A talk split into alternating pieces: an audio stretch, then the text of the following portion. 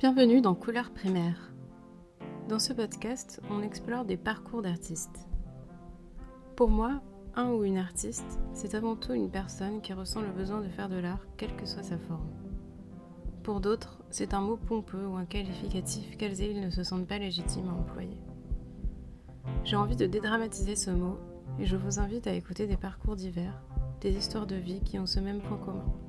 À un moment ou à un autre, une passion pour un art, une joie de créer.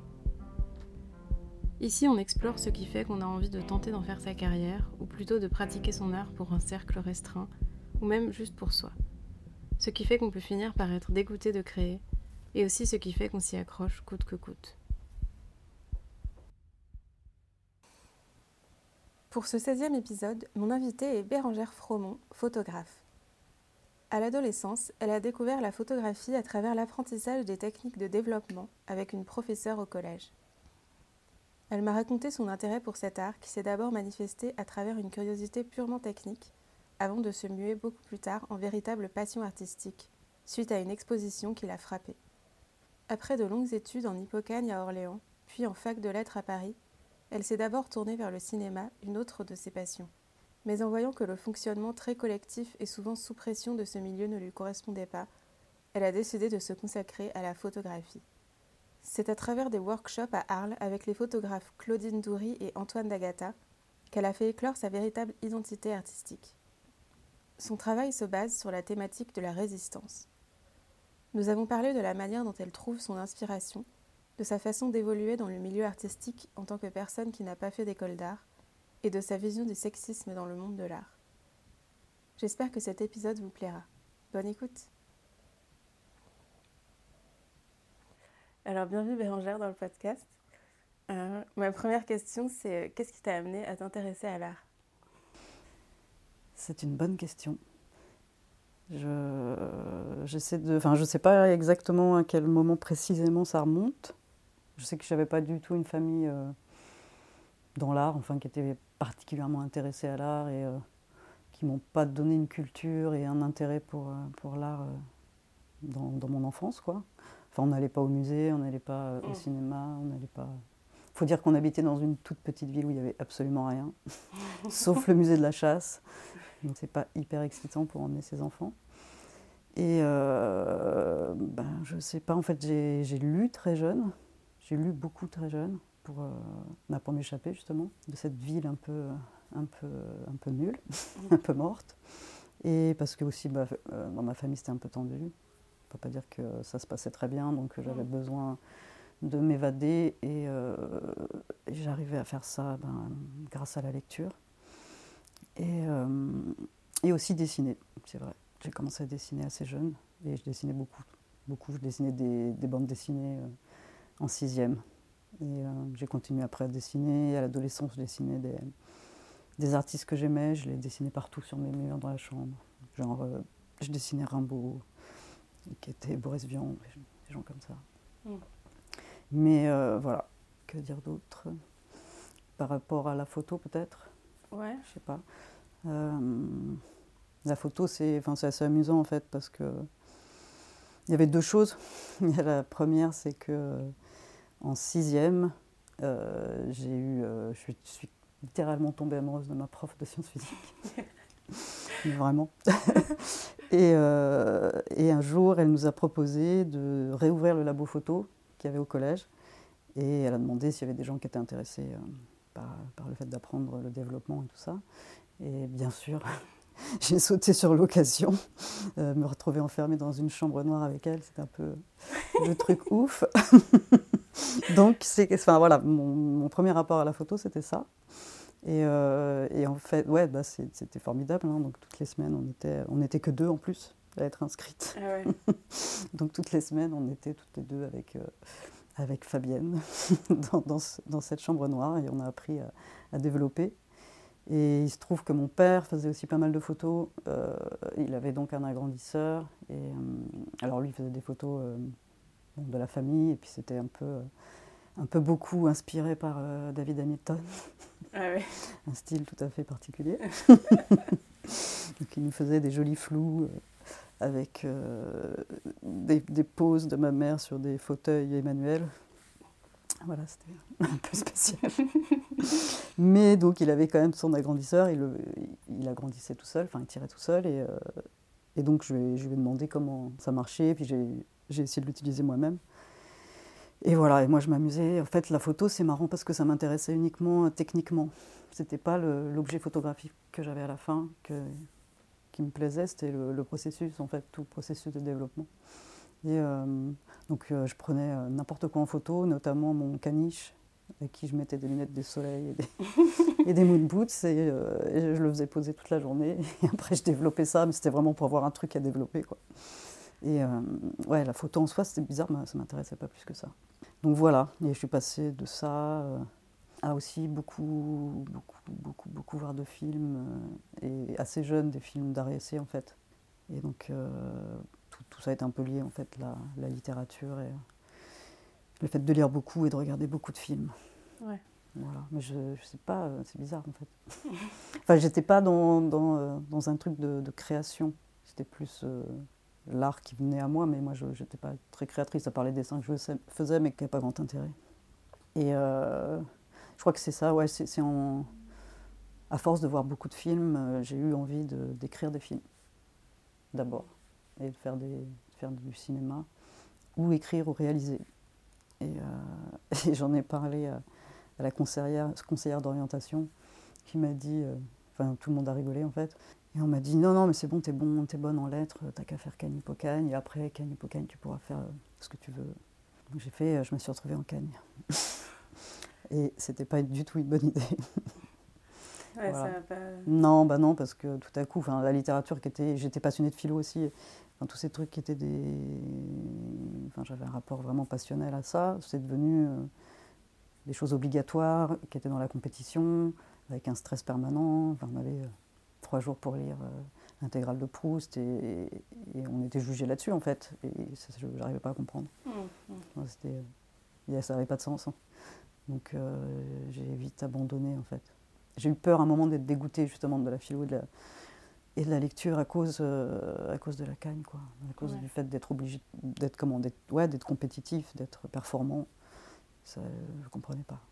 Et du coup, à ce moment-là, c'était à Paris que tu as fait euh, la Non, c'était à Orléans. J'étais dans une ville un peu plus grande. Mm. Il se passait aussi absolument rien.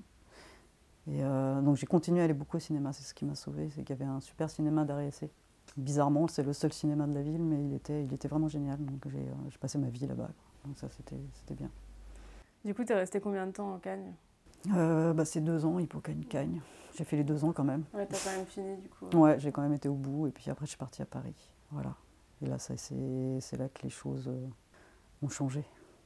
Ouais, c'est là que j'ai vraiment commencé à avoir envie de, de créer moi-même. Je, faisais, toujours des photos un petit peu, hein, mais euh, voilà, toujours de la même manière, sans, vraiment avoir un, but. Et en arrivant à Paris, comme j'ai rencontré d'autres personnes, beaucoup, beaucoup de personnes qui faisaient de la photo justement, beaucoup, euh, beaucoup d'artistes, bah, je me suis dit, mais oui, effectivement, avec la photo, on peut faire, peut faire quelque chose d'intéressant finalement. Et comme je sais en faire, pourquoi pas commencer par, cette, par ce médium-là, parce que bah, le cinéma, c'est un peu plus compliqué, c'est un peu plus long, c'est un peu plus... il y a un apprentissage plus long, enfin bref, ça dépend pas que de moi non plus. Et avec la photo, je pouvais faire des trucs toute seule. euh. Donc euh, voilà, c'est à partir de là à peu près que j'ai commencé à faire des images et à me dire que les images euh, pouvaient être un langage artistique. Et aussi après, après une expo qui m'avait complètement bouleversée. C'était quoi comme expo? C'est la première expo photo que j'ai vue. Ouais. c'est pas rien. C'était à l'hôtel de Sully. C'était euh, une exposition sur euh, la Shoah. Quelque chose de très joyeux. Non, ça m'avait vraiment, euh, ça m'avait complètement bouleversée en fait parce que donc, il y avait des photos, photos de, des camps et il y avait des photos des charniers, il y avait des photos des bourreaux et, euh, je me rappelle d'une image en fait, qui a vraiment marqué, euh, auquel je pense encore maintenant quoi. Euh, c'est une image, c'était la dernière image de l'expo, c'est un, plan large d'un d'un charnier, énorme charnier. Et euh, en fait, le texte, c'est le photographe dit, c'est la dernière photo que j'ai faite de ma vie. En fait, à partir du moment où je me suis rendu compte, qu'en regardant un charnier, j'étais en train de penser à la lumière et au cadrage, je me suis dit que je ne pouvais plus jamais faire d'image après ça. Et j'ai trouvé ça incroyable en fait. ça, enfin, ça a donné beaucoup de sens à beaucoup de choses. Et euh, ça me fait des, frissons. Quoi. ouais, je, il, y a, il, y a, beaucoup de choses qui se passaient dans, cette image et dans cette phrase en fait. Ouais, ouais, c'est sûr. Et, euh, et il y avait ça, il y avait les photos des, euh, des bourreaux, et je me rappelle qu'il y avait. C'était des portraits comme ça, des bourreaux, et il y avait des femmes, j'étais vachement étonnée de voir autant de femmes. Et je regardais, en fait, j'étais obsédée par les images que je cherchais dans leurs yeux quelque chose. Pour essayer de comprendre, en fait. Et j'étais complètement scotchée au, regard. Et du coup, ces photos, ben voilà, là, tout à coup, la photo avait un autre rôle euh, que, que je lui avais jamais donné. Ouais. Voilà, ça a un peu commencé comme ça. Et du coup, quand tu étais à Paris, tu étais venue euh, pour bosser ou J'étais venue pour aller à la fac. Je me suis inscrite à la Sorbonne. Et euh, ouais, j'ai encore continué mes études pas mal de temps. Hein. J'ai fait euh, jusqu'à une maîtrise de lettres. Et après la maîtrise de lettres, j'ai décidé de passer en cinéma. Donc après, j'ai fait euh, une licence et une maîtrise de cinéma à la Sorbonne aussi. Voilà. Et après, ouais, après j'ai fait des, des, stages, parce qu'on était obligé de faire des stages en maîtrise de cinéma. J'ai fait des stages dans des maisons de production. Et là, c'est là que j'ai dit, euh, je ne ferai pas de cinéma. J'étais vraiment très très mal dans ces, dans ces endroits. Enfin, je, on parlait que d'argent, que de tout ce que j'aimais pas, et que le, finalement le cinéma n'avait pas beaucoup de place en tant, qu'art dans toute cette machine, quoi, mmh. toute cette machinerie. Et, euh, et je me suis sentie très mal à l'aise. Et, euh, et j'ai fait, si j'ai quand même fait un court métrage avec un ami. Et ça s'est très mal passé. On ah s'est complètement disputé. Euh. En fait, il m'a reproché d'être euh, d'être trop heureuse ah sur le tournage.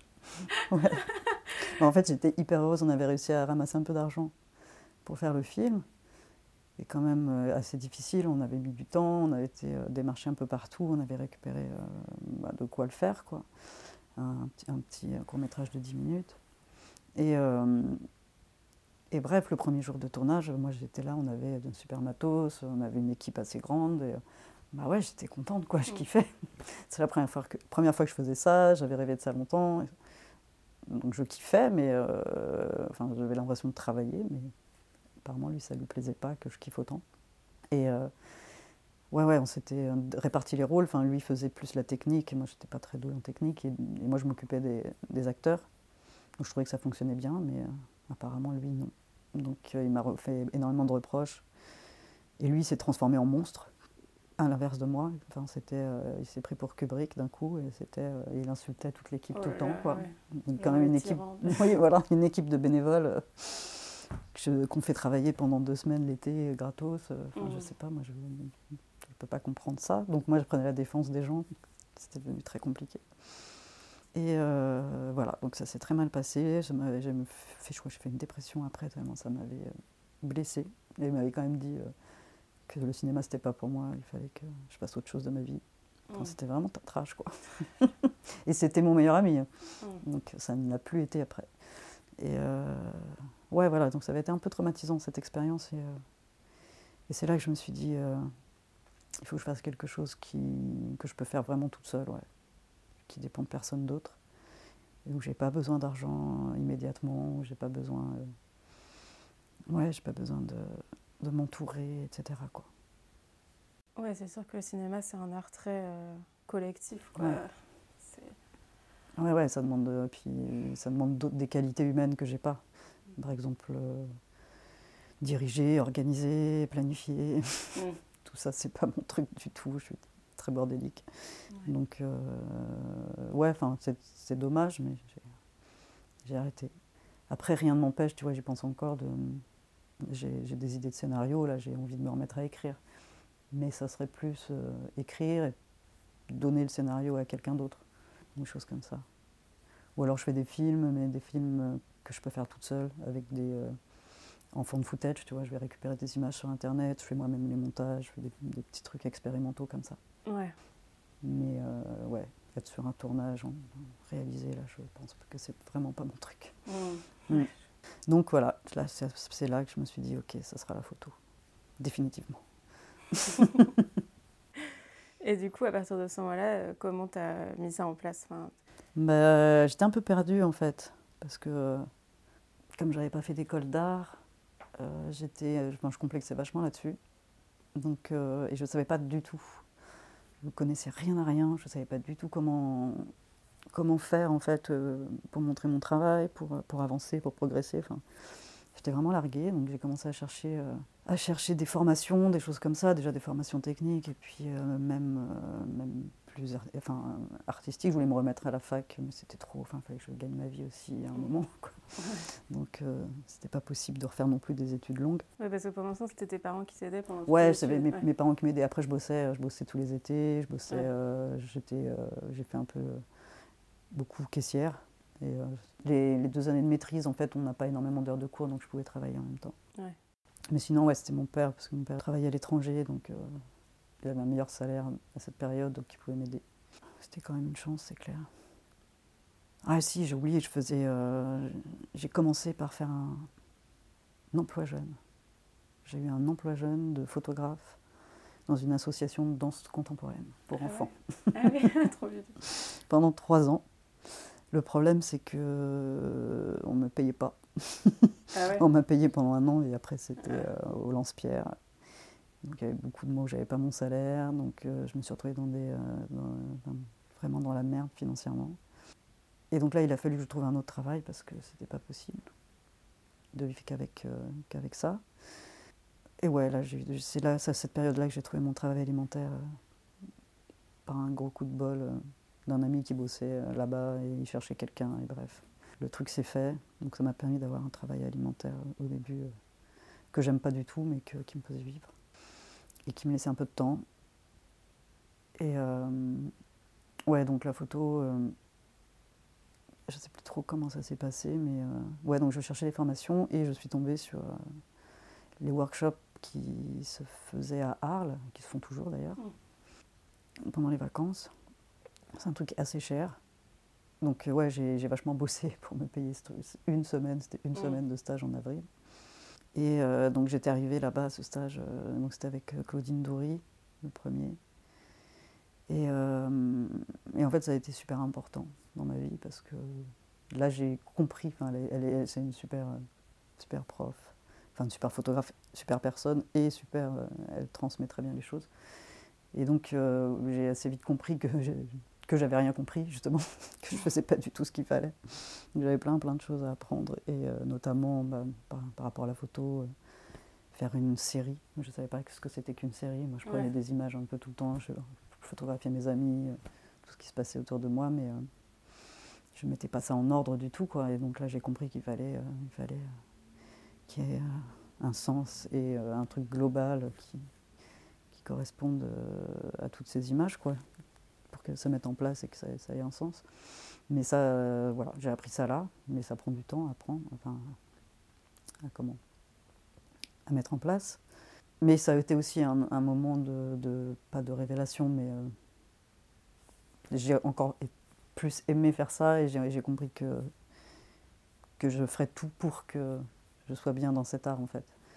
C'était pas, c'est pas un truc de, réussite dans euh, je serais connu comme photographe, hein. c'est un truc de. Moi, mon but, c'était je, veux être capable de m'exprimer par ce médium et enfin, d'avoir la liberté, d'avoir un projet à mettre en place et de savoir comment le, le faire, quoi, tu vois. Sans... Pour moi, c'était ça le, but ultime. Et euh, donc, euh, il fallait que j'apprenne, j'apprenne encore beaucoup pour, pour faire ça. Et donc c'est passé par... Euh, ben voilà, j'ai été hyper complexée à cause du, de ce manque d'école. Et, euh, et, tous les gens que je rencontrais autour de moi qui avaient fait des écoles, enfin, je voyais qu'ils étaient beaucoup plus jeunes, que ça allait beaucoup plus vite, qu'ils avaient intégré énormément de, de choses que moi je, je, ramais à comprendre, notamment sur bah, le monde de l'art, etc. Ça pour moi c'était... Euh, c'était très très lointain quoi. enfin, je me rappelle qu'on se moquait de moi parce que je savais pas ce que c'était une résidence. J'avais jamais entendu ce mot-là. C'est quoi une résidence? Et euh, ouais, enfin, c'était à ce point-là quoi. Donc il fallait, a fallu que j'aille chercher les infos petit à petit et tout. C'est un monde très opaque en même temps. Ouais, bah ouais, en plus. En plus, c'est pas, pas extrêmement ouvert, etc. Quoi. Donc, euh, ouais, je me suis un peu débrouillée toute seule et, ça a pris beaucoup de temps. donc, j'ai fait, euh, j'ai fait plusieurs workshops avec Claudine parce que je me sentais bien avec elle et que, et que voilà, à chaque fois, enfin, je trouvais que c'était bien que ce soit une personne qui me guide jusqu'au bout de mon apprentissage. Et, euh, et où j'en suis Non, mais en gros, on parlait de ta formation photo. Ah, voilà. Comment tu étais rentrée là-dedans Et euh, bah, après, voilà, j'ai fait plusieurs stages avec elle et j'en ai fait, j'ai fini par en faire un avec euh, Antoine D'Agata parce que j'avais entendu, notamment par Claudine, qu'il était vraiment très bien en stage et qu'il faisait énormément progresser ses élèves. Donc, euh, mais que c'était une expérience particulière, pas forcément euh, facile et que voilà, il fallait être prêt en gros pour le faire. On ne fait pas ça à n'importe quel moment et il faut avoir déjà un peu de bagage euh, photographique pour y aller parce que sinon ça peut être un peu trop déstabilisant. Donc j'ai fait ça, j'ai fait ce workshop avec Antoine et ça a été. en plus, je l'ai fait. Oui, c'est ça. Je l'ai fait à un moment où je, j'avais presque envie d'abandonner en fait, parce que je, doutais énormément. j'avais l'impression que, je faisais de la merde et que euh, je j'y arriverais jamais en gros quoi. Et, je, vraiment, enfin, c'était un truc très douloureux. Je, pleurais tous les soirs. Hmm. Ouais, d'avoir cette impression d'être complètement bloqué, de pas avancer, de et euh, de pas comprendre pourquoi. Et, euh, et pour moi, c'était tellement important en fait parce que pour moi, ça a toujours été une question de survie, en fait, la, création. Je ne sais pas comment mm. expliquer. Euh, parce que dans, dans, ma vie, c'était très compliqué. Il y a eu pas mal de, de traumas. Mm. Et c'était vraiment mon refuge, quoi. Et je, je m'étais. Enfin, c'est comme si j'avais deux vies. J'avais vraiment lâché la vie, euh, ma vie personnelle et euh, je mettais tout dans, dans l'art, quoi. Donc si ça marchait pas, enfin si, si j'y arrivais pas, c'était vraiment dramatique. c'était pas juste bon bah c'est pas grave t'as le temps Non, c'était. Euh, je vais crever. Et euh, donc, c'est pour ça que j'ai décidé de faire ce stage avec Antoine, parce que c'était un peu. Je m'étais donné un ultimatum, en gros, quoi. Si ça ne marche pas avec Antoine, si je ressors avec rien de ce stage, euh, j'abandonne. j'abandonne et ben, j'essaie de survivre comme ça, je ne sais pas comment, mais j'abandonnerai. Et voilà, et en fait, ce stage a été hyper important pour moi parce que. Bah parce que il a débloqué quelque chose chez moi, vraiment. Je ne sais pas comment il a fait. Franchement, c'est assez impressionnant. Ouais, je suis arrivée avec. Euh, je suis vraiment passée d'un point A à un point B grâce à lui. Quoi. J'ai, fait un, un bond. J'ai, trouvé mon écriture, j'ai trouvé. Euh, enfin, j'ai vraiment débloqué quelque chose. J'ai, moi-même du mal à dire, à mettre des mots sur, euh, sur ce que c'est exactement, concrètement. Quoi, mais mais moi, je l'ai senti aussi. C'est un truc. Euh, il y a eu une libération totale. Et à, partir de la fin de ce stage, euh, bah, j'ai eu justement ce que je, voulais, c'est-à-dire être capable de faire un travail hein, sur un sujet et euh, d'y apporter ma, mon, écriture, quoi. Et ça, c'était. ouais, pour moi, c'était très, très, très, très important et c'était un gros soulagement Bon, et après, en même temps, voilà, ça m'a replongé dans un autre truc. Hein. Ça ne m'empêche pas de douter de, tout ça, hein, mais, euh, mais à, d'autres niveaux, on va dire. Donc voilà, c'est que pour moi, le départ, ça a été vraiment ça, quoi. Et ça m'a un peu retiré euh, mes complexes. après ça. Tu assumais plus ton identité. Voilà, je me euh, sentais plus légitime dans, dans mon art qu'avant. Ouais. Surtout que, tu vois, les workshops et tout ça. Enfin, j'ai vu après, hein, je me suis rendu compte après à quel point euh, le monde de l'art euh, prend ça de très haut. C'est vraiment un truc pour les ploucs, quoi. Donc c'est un peu difficile euh, quand on passe, quand on vient de là. Déjà, déjà quand on y va, on ne se sent pas très légitime, mais en plus avec tout ça, on se sent encore moins légitime. Et je sais qu'il y a encore plein de gens que ça étonne quand ils disent bah, Moi, je suis passé par là, en fait.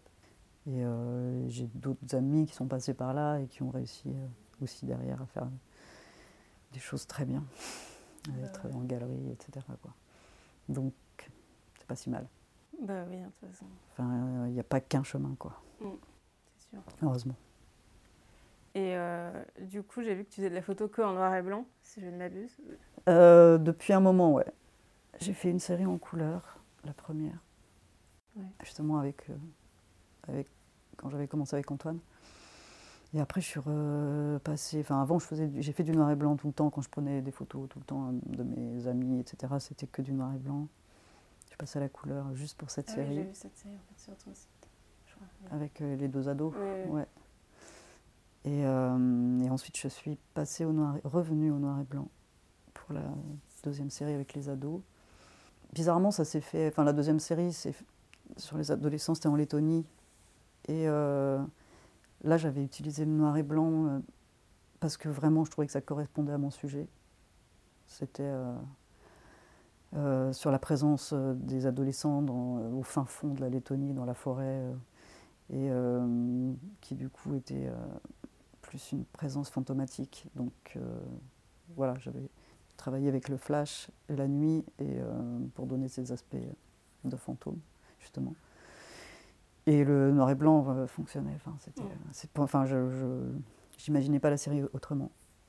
Et euh, donc en fait, ouais, c'est, plus parce que à chaque fois les, les sujets appellent le noir et blanc qu'un choix définitif. Parce que je pense que je reviendrai à la couleur.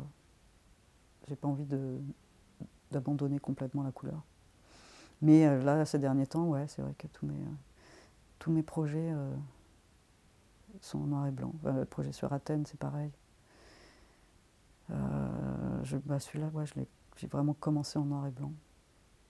pour moi, c'était évident avec. Euh, voilà, c'est une ville de contraste à tous les niveaux. Et euh, ça pouvait. Enfin, avec un truc. très dichotomie, très. comment dire. Donc, oui, le noir et blanc était obligatoire pour parler d'Athènes. Euh, et, puis dans la dernière série, euh, je n'ai pas réfléchi pourquoi le noir et blanc. Je pense que c'est... Euh, il y a plein de raisons en fait, mais là j'ai du mal à en parler comme ça. dans le vide, sans les images, c'est un peu difficile. Mais, mais d'ailleurs, comment tu trouves ton inspiration? Souvent, les idées... Bah, après, moi j'ai dans mon travail depuis le début, il y a une thématique générale. Je suis cette thématique en fait. Donc, euh, c'est des réflexions sur la résistance, donc à mhm. plusieurs niveaux. J'ai travaillé avec les adolescents. C'était, euh, enfin là, là, du coup, l'intérêt c'était l'adolescence comme comme euh, résistance au monde adulte, mais de façon allégorique en fait, comme résistance au cynisme, comme euh, les, derniers, bastions d'une humanité un peu pure, je sais pas comment dire ça autrement, qu'elle qu'elle brille encore chez les adolescents, ce truc-là que moi, enfin moi qui m'intéresse. Et euh, donc euh, ensuite, assez logiquement, Athènes est arrivée. Et parce qu'il y a cette question de résistance à Athènes. J'étais dans le quartier Exarchia, qui est le quartier autogéré anarchiste d'Athènes. Et bah voilà, c'est une suite logique et qui il y a un côté très adolescent aussi dans la, dans la révolte athénienne. Et voilà, c'est une ville qui est en, enfin un pays qui est en résistance constamment quoi. Et ensuite, euh, bah, le dernier projet, c'est euh, sur les questions queer. Et là, c'est quelque chose qui est aussi, enfin à chaque fois, c'est très intime, hein, mais mais euh, mais là plus, plus encore, enfin de façon mm. plus directe, on va dire c'est plus directement intime. Et, euh, et donc ça, c'est un sujet, enfin à chaque fois, c'est des choses qui me touchent personnellement. Donc euh, l'inspiration, c'est pas... Euh, c'est des envies, en fait, plus de parler de, certaines choses. Et la dernière série, c'est quelque chose que j'ai envie de... Enfin, c'est un sujet que j'ai envie de traiter depuis super longtemps, en fait. Et je voulais pas le faire avant parce que je me sentais pas prête. Je, voulais pas le faire mal, je voulais pas le trahir, je voulais, je voulais me sentir assez mûre, en fait dans mon travail pour pouvoir l'aborder. Donc euh, ça a pris un petit peu de temps. Et aussi, euh, bah, ce qui est hyper important à chaque fois, c'est le, mes lectures, toujours. C'est, tout part d'une, lecture. Euh, enfin, la, première série, c'est très Rimbaud, en fait. c'est tout. mon rapport à moi, à mon adolescence et à Rimbaud. Et Athènes, c'était Athènes, c'était un peu, un peu particulier parce que c'était après les attentats du Bataclan. Mhm. Et c'était une phase où, encore une phase où j'allais pas bien du tout, où j'ai fait une bonne grosse dépression. Et j'avais, euh, en fait, il s'était passé un truc assez affreux, c'est que, enfin, les attentats étaient affreux, mais le, un, un- un événement personnel, c'est que le, le soir des attentats, j'étais euh, au Grand Palais, et je signais mon premier livre, justement celui sur- avec Ah ouais. les Adams et les adolescents, à- à- que j'avais photographié à Arles avec euh, mon éditeur André Frère, et c'était, enfin voilà, c'était un peu miraculeux pour moi d'être là. Je, je planais un peu, quoi. C'est, euh, c'était pendant Paris Photo, c'était mon premier livre, c'était, ça avait été hyper vite après le, le stage de d'Agatha, justement, euh, et j'étais là et je planais complet de, de plaisir. Enfin, c'était Mm. un moment, un, un super moment de plaisir et de, ouais, il y avait tout qui, qui aboutissait à quelque chose, quoi. J'étais, j'avais mis beaucoup aussi beaucoup d'énergie pour arriver là, beaucoup de travail et d'énergie, donc euh, il y avait, voilà, tout arrivait à ce moment et euh, il était 18 h et, euh, et mon meilleur ami qui était là et qui, et qui me dit ouais, je vais à un concert tout à l'heure, j'ai une place en plus, tu veux venir? Et heureusement, j'avais décidé de faire une fête pour fêter la, la- la signature euh, du Grand Palais, la sortie de mon livre. Donc euh, je lui ai dit non, non, bah non, je, je fais la fête. Et euh, voilà, le concert, c'était c'était le concert du Bataclan. Donc il est allé au, au concert avec mon livre sous le bras. Et, euh, et il, s'est dit, j'ai survécu, mais euh, c'était compliqué. Et voilà, moi après ça, en fait, je suis, je suis passée en fait, d'un stade où j'étais, c'était un peu le plus beau jour de ma vie, on va dire, Mm. au pire en 15 secondes. Et le- ça a été trop, trop violent pour moi, le choc. Du coup, j'ai fait ouais, une grosse dépression et je me suis dit, mais ça, à, quoi ça sert en fait? Enfin, Déjà, j'ai passé ma vie à me dire à quoi ça sert, mais, mais là, c'était. euh, voilà, plus rien n'avait de sens vraiment, quoi. C'était pas possible. Je pouvais pas faire de la photo dans un monde comme ça, avec ce qui s'était passé. euh, Il y avait trop de choses qui se liaient en même temps. Enfin, c'était. euh, Et là, j'avais, je voulais plus faire de photos en fait. J'avais vraiment perdu le. Enfin, je voyais plus le sens de, de faire de l'art dans un monde comme ça. Et, euh, et donc, c'est euh, une de mes meilleures amies qui partait à Athènes en- au printemps qui me dit, euh, enfin, en me voyant dans cet état, me dit écoute, viens avec moi, ça, tu vas adorer cette ville, je te connais, c'est sûr, ça va te faire du bien, machin. Et donc, euh, bah, je me suis dit qu'elle avait raison, donc j'y suis allée. Et, euh, et elle avait vraiment raison. et j'ai quand même pris mon appareil photo. Je n'étais pas censée faire des photos et je l'ai quand même pris. Je me disais, bon, il restait encore quelque chose. Et, euh, et voilà, enfin, j'ai, j'ai eu un coup de foudre monumental pour cette ville. Et ça m'a redonné confiance, un- enfin, tu vois, un peu de une vision un peu plus optimiste de l'humanité. euh, ça m'a, euh, voilà, j'ai vu des, des choses qui, qui m'ont redonné envie de, bah, aussi de faire et de, de croire encore un peu dans l'humanité, quoi. Et euh, ouais, ça m'a, vraiment sauvé la vie, ce voyage. Et, euh, et donc, bah, puisque tout ça revenait, bah, en même temps, l'envie de faire des photos est revenue aussi. Et, euh, notamment de photographier ça, quoi. Ce, ce miracle qui venait de se passer. Donc euh, j'ai commencé à prendre des photos euh, d'Athènes sans trop savoir ce que je voulais. Comme euh, j'avais pas d'idée de projet précis en tête en fait. Euh, j'ai marché parce que c'est une de- des choses que je préfère faire au monde, marcher dans, dans des villes et me perdre en fait. Mm. Et donc j'ai fait ça. J'ai marché des heures, des heures, des kilomètres avec cet appareil et j'ai commencé à prendre des images et sans trop savoir, sans, sans direction. Mais bon, je prenais des images de la ville quand même, de mes chemins, mais euh, voilà, sans, sans savoir ce que j'allais en faire après.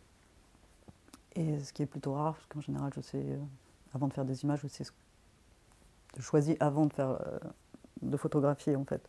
Et là, c'était l'inverse. Et voilà. Et, et c'est en rentrant. Voilà, après, je suis revenue avec quand même pas mal d'images. Et en rentrant à Paris, je me suis dit. euh, j'ai commencé à lire des, des livres sur Athènes. Et puis je lisais en même temps, je, je lisais euh, La survivance des Lucioles de Didier Huberman. Et euh, dedans, il y a une phrase de Benjamin qui, pour moi, était totalement ce que j'avais vu à Athènes. Et qui parlait aussi de la résistance, telle qu'elle m'intéresse dans, euh, dans l'humanité, en fait, enfin, dans, dans ce que c'est que de garder une part d'humanité. Et voilà, j'avais cette phrase et après j'ai brodé. Enfin, j'ai brodé. C'est à partir de cette phrase en fait que tout s'est mis en place et que, que le projet euh, a pris euh, une forme précise. C'était quoi la phrase Alors, il faudrait que je te la lise parce que là, je ne l'ai plus en tête. ouais, sinon, on la, on la rajoutera. Ouais, on la rajoutera parce que là, ça va être compliqué. Alors, j'ai retrouvé la phrase de Walter Benjamin dans un paysage où plus rien n'était reconnaissable, hormis les nuages, et au milieu, dans un champ de force traversé de tensions et d'explosions destructrices, le minuscule et fragile corps humain.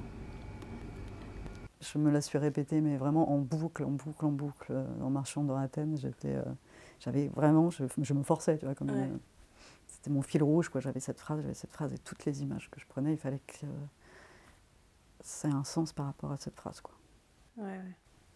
Et euh, voilà, donc l'inspiration, ouais, souvent, la mise en place et l'inspiration vient quand même beaucoup de, la, de mes lectures. Et euh, le dernier projet, en fait, avant de faire le dernier, il y a eu un, un événement, je ne sais pas. À la, à la, base, je ne devais pas faire ce que je fais là. J'avais prévu de travailler sur. Euh, parce que mon grand-père était un anarchiste espagnol hyper politisé, résistant, qui, euh, qui, a lutté contre Franco, qui ensuite a dû bah, fuir l'Espagne et s'est retrouvé dans un camp de travail dans le sud de la France, avec tous les anarchistes. Et après, une fois qu'il est, euh, est, sorti de là, il est euh, devenu résistant avec la France, il s'est retrouvé encore dans un camp. Enfin bref, quelqu'un pour qui la résistance a un sens. Et, et je pense que tout mon intérêt pour ça et pour la politique vient, vient de, ça aussi, de, la fascination que j'avais pour mon grand-père. Et euh, donc je voulais faire un projet sur mon grand-père, et sur euh, l'Espagne, sur la guerre d'Espagne, et, euh, travailler sur cette forme-là de résistance. Et pour des raisons financières, en fait, c'était trop, trop compliqué de travailler tout de suite sur ce projet-là. Et donc, entre-temps, j'ai lu Preciado, Paul Preciado, que je, que je connaissais, mais je n'avais jamais réellement euh, approfondi mes lectures. Et là, j'ai lu Un appartement sur Uranus, et euh, en fait, euh, c'est un livre qu'il a écrit notamment à Athènes, parce qu'il a travaillé, il a vécu trois ans à Athènes. Et lui-même, dans un des textes, fait le lien entre l'adolescence, Exarchia et le queer. Donc, en gros, il m'avait fait tout mon travail en une phrase. C'est assez génial aussi d'ailleurs cette phrase. Alors je voulais aussi ajouter euh, le texte de Preciado sur euh, les révoltes athéniennes. Les manifestations, les incendies et les grèves sont en Grèce le signe de l'impossibilité de détruire complètement les processus de résistance. La Grèce n'est pas la vie nue d'Agamben, mais bien le corps insurgé et furieux d'une multitude adolescente. Quoi qu'on trouve parmi les manifestants, des gens de tous les âges, l'énergie de la contestation est sans aucun doute adolescente. Dans ce feu brûle quelque chose de juvénile et de brutal. Le moment est venu d'inventer une forme politique qui court-circuite les modèles patriarcaux de pouvoir et de gouvernement. Il faut abandonner la maison du père, il faut cesser d'attendre la mère, il faut qu'Exarchia puisse vivre. Et là, je me suis dit, bon, ok, c'est le moment, c'est le moment de faire ce travail-là. on fera, moi, je m'occuperai de mon grand-père après je trouverai de l'argent et puis je ferai ce projet après. Et là, euh, l'intérêt du travail euh, sur le queer, c'est que je pouvais le faire à Paris. Donc j'avais pas besoin euh, de trouver énormément d'argent avant de commencer à faire des images en fait. Je pouvais faire les images déjà à Paris. Bon après pour, pour le reste, bien sûr, il faut que je trouve de l'argent, mais en tout cas pour commencer les images, j'avais pas besoin. Et donc voilà, c'est assez drôle, je trouve, comment les choses se suivent et de façon très logique en fait, et euh, toute seule, sans que j'ai trop. Euh, enfin, c'est en lisant bien sûr, mais je trouve ça amusant que comment ça se s'enquille quoi. Je trouve, ouais, ça se relie les, ça, choses ouais, voilà comment les, choses sont reliées et, et, c'est rassurant en fait parce que je me dis que enfin, à chaque fois qu'il y a des choses comme ça qui, qui, apparaissent, je me dis que c'est des signes que ça voilà qu'il faut que je mmh. le fasse et que, que ça a un sens et euh, et c'est très enthousiasmant. Enfin, c'est des, des, phases où je suis super excitée, en fait. c'est des, enfin, des, les moments que je préfère. C'est cool. Mm. et euh, du coup, j'ai vu que tu faisais aussi de la vidéo euh, un peu d'installation, quoi. Ouais. Et euh, du coup, je me demandais ce que ça t'apportait par rapport à la photo. Bonne question. le, sur j'ai, exposé plusieurs fois la série sur Athènes et effectivement à chaque fois il y avait la projection de, films. En fait, c'est des, images que j'avais. Euh, des images des, journaux télévisés grecs majoritairement que j'ai trouvées sur Internet et euh, des manifestations pendant. Euh, le, au début de la crise en 2010. Donc il y avait, je sais qu'en en, France, enfin moi je connaissais de la Grèce, je connaissais presque que ça finalement cette crise et ces, euh, j'avais en tête, quand je pense à la Grèce, avant même d'y aller, j'avais ces images-là en tête, des, manifestations assez violentes euh, qu'il avait pu y avoir, des villes complètement euh, détruites. Donc pour moi, c'était important qu'elles apparaissent dans ce travail, parce que je voulais parler sur bah, la représentation aussi, comment entre la ville fantasmée, la ville ce qu'on projette, ce qu'on nous donne, ce qu'on nous donne à voir aussi d'une ville et que, qui, qui, va façonner notre notre perception, alors que, enfin, qui va pas forcément être vraie, souvent pas d'ailleurs. Mais enfin, qu'est-ce que c'est que la réalité finalement? Est-ce que c'est tout ça en même temps? Est-ce que c'est ce qu'on voit à un instant T? Est-ce que c'est les, les, souvenirs qu'on s'en fait? Est-ce que c'est le, fantasme qu'on s'en fait? Enfin, Ça m'intéresse en fait mm. de, d'imbriquer tout ça.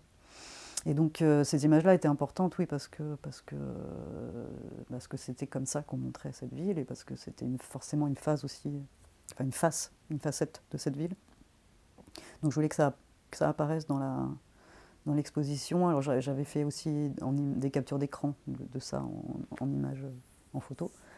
Et, euh, j'avais utilisé ces, euh, ces vidéos que j'avais bon, que j'avais ralenti énormément. J'avais fait des sons aussi d'ailleurs. En fait, les sons, c'était, j'avais laissé les sons, les vrais sons que j'avais complètement déformés. Donc ça avait donné un truc un peu, un peu monstrueux d'une espèce de voix de d'un comme si un, monstre venait avaler la ville. quoi. C'était mm. assez impressionnant. Et euh, donc voilà, je voulais cette facette-là aussi en mouvement, parce qu'il y a un truc un peu hypnotique et, euh, et qui était... Euh, enfin, j'aimais bien la réception des gens quand, quand, ils venaient voir ça, cette expo, parce que ça... Enfin, c'est que des images ultra violentes en fait, de, des manifestations, mais que c'était des plans larges, donc euh, à l'intérieur des plans larges de manif, avais des, si, tu, creusais, tu voyais des, des mini-scènes à chaque fois à l'intérieur de, bah, violences policières majoritairement. Et, euh, et en fait, j'avais donné aux, visiteurs, j'avais fait euh, découper des plaques de plexiglas. Et donc, tu avais l'image qui était projetée et qui n'était pas, pas nette.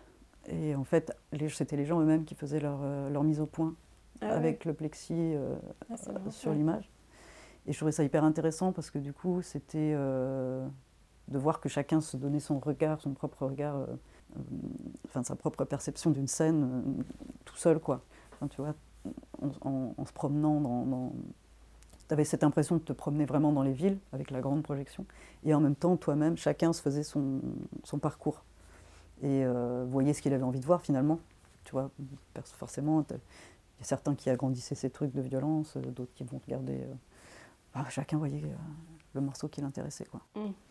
Donc chacun faisait sa propre exposition aussi. C'est ça qui je trouvais, je trouvais chouette. il y avait un truc de participatif, en, fait, pas, pas passif du spectateur, que je trouve chouette.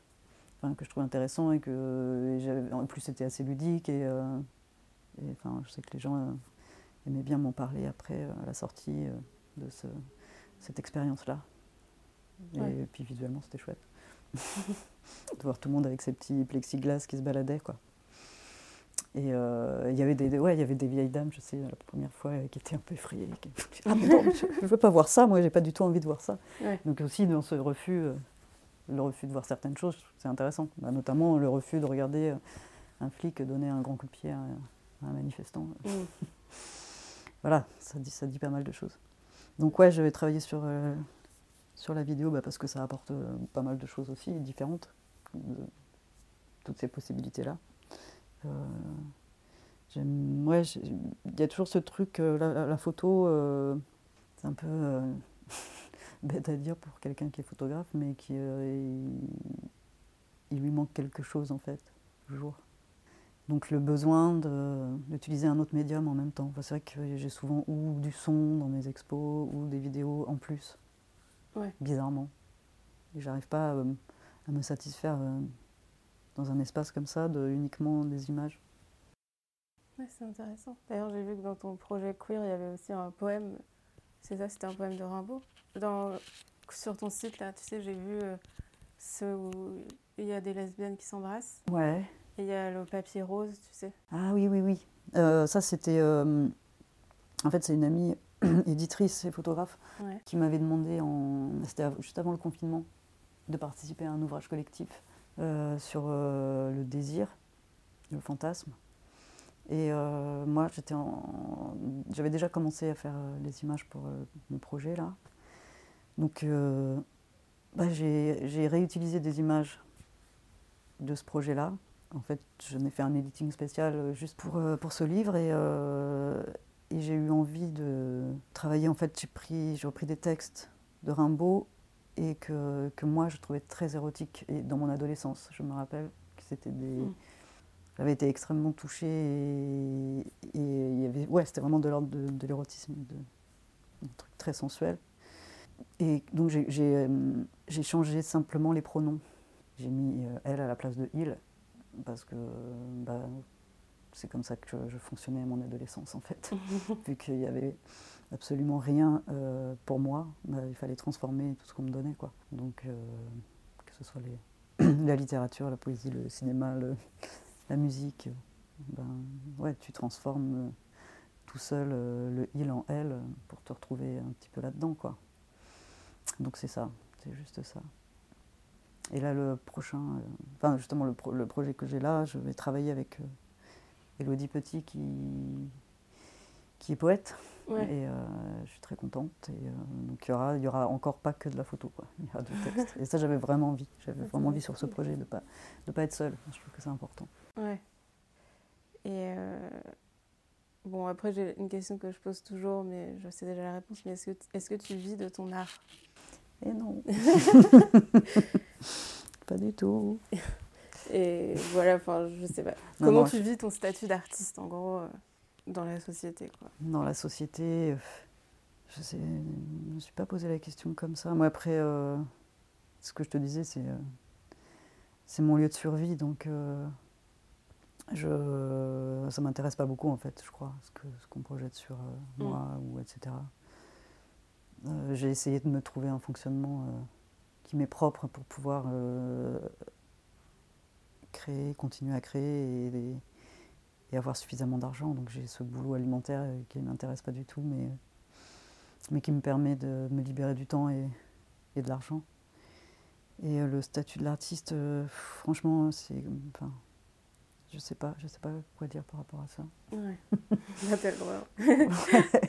je, voilà, je te dis, pour moi, c'est, c'est une question de vie ou de mort, mais, euh, mais en fait, ouais, je pense qu'il y a tellement. Euh, enfin voilà, tous les artistes euh, ont un rapport différent à ça et à cette question-là.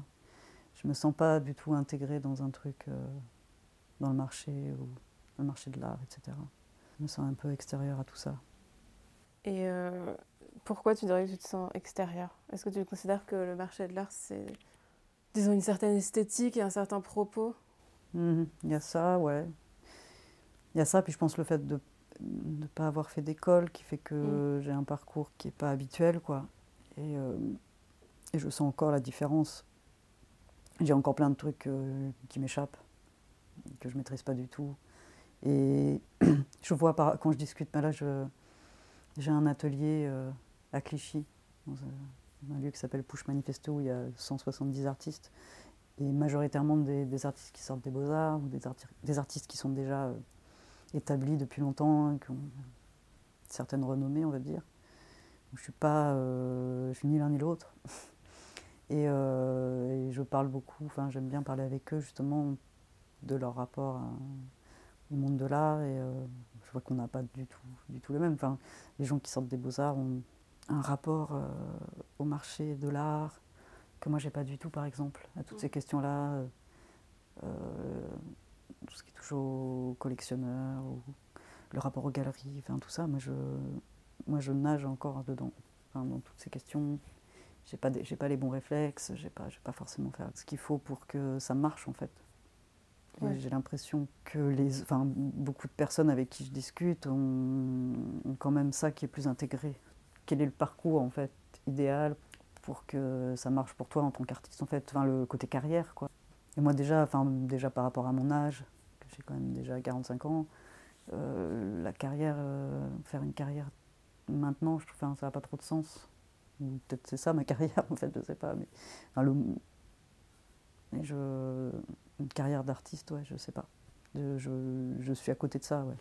Et, j'ai l'impression, ouais, donc que les, les artistes très jeunes avec, qui je discute ont, ont plus côté plan de carrière que moi. Ok. Voilà.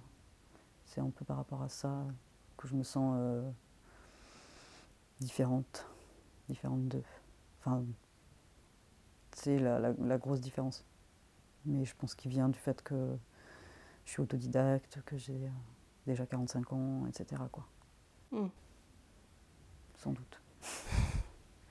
Et euh, sinon, bon, on sait que le milieu de l'art contemporain, c'est un milieu assez sexiste et homophobe. Je pense qu'on peut dire ça. Et euh, du coup, je me demandais si toi, tu avais déjà été confronté à ça ou, pas. Euh, j'ai pas l'impression, pas directement. Enfin, j'en ai pas, ai pas souffert. J'ai eu, si, enfin, bon, j'ai eu, il y, y a des gens dans le milieu de la photo qui m'ont dit des choses pas très chouettes et euh, ou eu des attitudes assez déplacées, genre euh, des petites mains au cul, des trucs euh, graveleux de ce style. Ouais. Et, et oui, enfin, je, je vois autour de moi plein de choses très très dérangeantes, bah, notamment dans la parité, enfin, juste le fait qu'il y ait beaucoup moins de femmes artistes qui soient exposées, euh, que dans l'histoire de l'art aussi, euh, on apprenne euh, bah, pratiquement que des artistes hommes, mais pas des Mm. artistes- Enfin là, c'est en train de changer. hein. Heureusement, il y a beaucoup de choses qui se passent.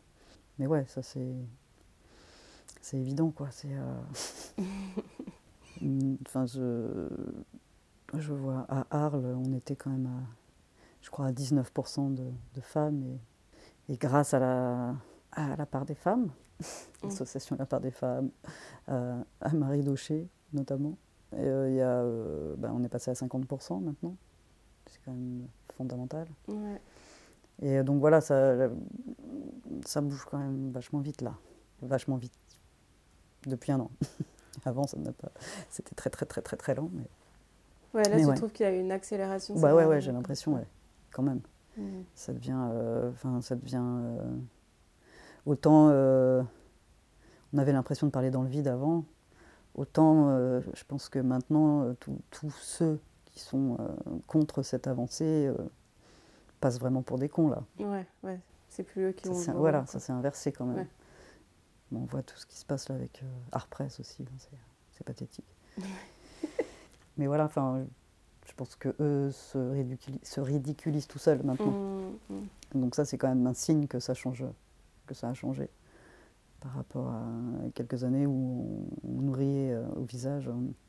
quand on disait qu'il y avait peu de femmes exposées. C'était genre, Ouais. Oh, nous, on regarde pas ça. euh, on prend les gens qui ont du talent. Cette fameuse phrase. Cette, cette phrase extraordinaire qui te signifie euh, en gros que les femmes n'ont pas de talent puisqu'il n'y en a pas. Et euh, ouais, non, ça c'est dur. Après, je pense qu'inconsciemment, évidemment, on porte tous ces trucs-là. euh, quand, on, quand on avance euh, dans notre carrière, ouais, c'est obligé. Hein, plus ou moins consciemment, mais. euh, et euh, voilà, puis ouais, effectivement, j'ai vu pas mal de choses. franchement, euh, franchement naze. Euh, J'espère que j'en verrai de moins en moins. Après, là, je vois le, la push, euh, on est, je pense qu'on est autant de femmes que d'hommes, voire peut-être plus de femmes. J'ai l'impression. Bah après, si c'est des gens qui sortent d'école, il y a aussi beaucoup de femmes qui Ouais. sortent d'école. Après, est-ce que ça va durer? C'est ça la question. Ouais, c'est ça. C'est vrai. Mais bon, Mais bon, c'est vrai que là, ça a l'air de quand même s'améliorer, quoi. Voilà. bah, en tout cas, euh, on travaille pour. Mm. Ça, C'est ça qui compte, quoi. C'est que d'ailleurs, on voit beaucoup de travaux sur ces questions-là aussi euh, qui arrivent parce que parce qu'il y a eu tellement de d'obligations au silence ou de choses qui ben ouais, qu'on taisait que forcément là ça fleurit. Et il y a tout qui sort un peu en même temps. Des projets et des projets qui sont hyper intéressants. Des projets féministes euh, antiracistes etc queer. Voilà quoi. Et euh, du coup dernière question. Euh, est-ce que malgré la pandémie, tu as, des projets ou des publications ou des expos à venir ou je sais pas quoi, enfin expo, non, mais... Mmh, J'ai fait une expo à main d'œuvre la semaine dernière, juste un petit week-end. on, a quand même... Euh, on a failli le, le déplacer, puis finalement... Euh, enfin, moi, je sais que je voulais pas. Mmh. J'avais envie quand même de faire quelque chose parce que parce que sinon je craque. et que je pense que c'est important quand même. Et même s'il y a moins de monde qui viennent, bah, il y a quand même quelque chose qui se passe. Et euh, non, bah, sinon j'ai. Enfin, si là je, travaille, moi, mon propre projet, j'ai envie d'en faire un livre, mais euh, voilà, là je suis dans la phase de, recherche d'argent, de demande de bourse, etc. Aussi de. Faudrait que je, je, vais essayer de chercher un éditeur aussi, enfin des, une maison d'édition. Donc je suis dans cette phase-là, mais j'ai pas, euh, non, j'ai pas d'autres expos prévus là. J'en ai, j'en ai même deux qui ont été annulés. J'ai reçu un mail aujourd'hui ah d'ailleurs. Ouais. Pour, euh, pour, me dire que c'était annulé. C'était déjà annulé l'année dernière. C'est euh. encore annulé là. Ouais. Ok. Bah, merci beaucoup Bérangère. Merci. Et voilà, c'est la fin du podcast. Merci beaucoup à Bérangère d'avoir partagé son parcours avec nous. Mille merci à Podiab Club pour la musique du générique. Pour voir les photographies de Bérangère, vous pouvez la retrouver sur Instagram sous le pseudo Bérangère Fromont, B-E-R-A-N-G-E-R-E-F-R-O-M-O-N-T, et visiter son site internet www.bérangerefromont.com. Si vous avez apprécié ce podcast, n'hésitez pas à en parler autour de vous, à le partager et à lui mettre une pluie d'étoiles. Cela aide beaucoup à le faire connaître et votre soutien est précieux. Vous pouvez écouter tous les épisodes sur SoundCloud, Deezer, Spotify, Apple Podcast et Podcast Addict et suivre nos actualités sur Instagram et Facebook. À bientôt!